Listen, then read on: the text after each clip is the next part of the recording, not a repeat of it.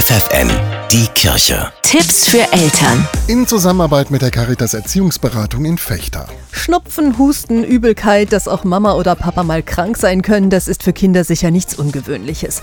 Aber was, wenn es sich um eine schwerwiegendere Krankheit handelt? Sollten Eltern mit ihren Kindern dann genau darüber und über mögliche Folgen sprechen? Eine Frage, die wir heute Morgen wieder an Familientherapeutin Ursula Landfermann weitergeben. Frau Landfermann, ist es wichtig, dass Eltern ihre Kinder dann genau informieren? Auf jeden Fall ist es wichtig, Kinder immer zu informieren.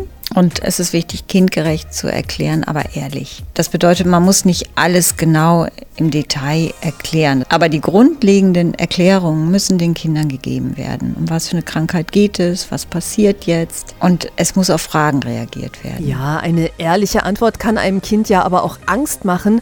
Mit welchen Worten kann Mama diese Angst denn nehmen? Die Mama ist krank, aber sie tut alles dafür, dass sie wieder gesund wird. Und es gibt Ärzte, die da helfen und, und Mama kümmert sich. Und Mama sagt, ich tue alles, damit ich möglichst bald wieder gesund werde. Welche Folgen kann es denn für Kinder haben, wenn Eltern versuchen, eine schwerwiegendere Krankheit vor ihnen zu verbergen? Eine schwerwiegendere Krankheit, die hat ja total Auswirkungen auf die Stimmung zu Hause. Das merken die natürlich. Und dann, wenn die nicht wissen, was los ist, dann beziehen die das auf sich. Dann ist besser, sie wissen Bescheid. Dass das vielleicht schlimm ist oder vielleicht auch belastend ist, aber dass sie keine Schuld haben, keine Verantwortung haben, dass es nicht darum geht. Ne? Wie sollten Eltern denn darauf reagieren, wenn das Kind sich schuldig fühlt? Also vielleicht, weil die Mutter sich ja so oft ärgern musste, weil das Zimmer nicht aufgeräumt war. Da wirklich eine sehr klare Haltung einzunehmen. Kinder sind niemals schuld. Niemals. Unter keinen Umständen, wenn Mama oder Papa krank werden. Und das wirklich auch so deutlich zu sagen.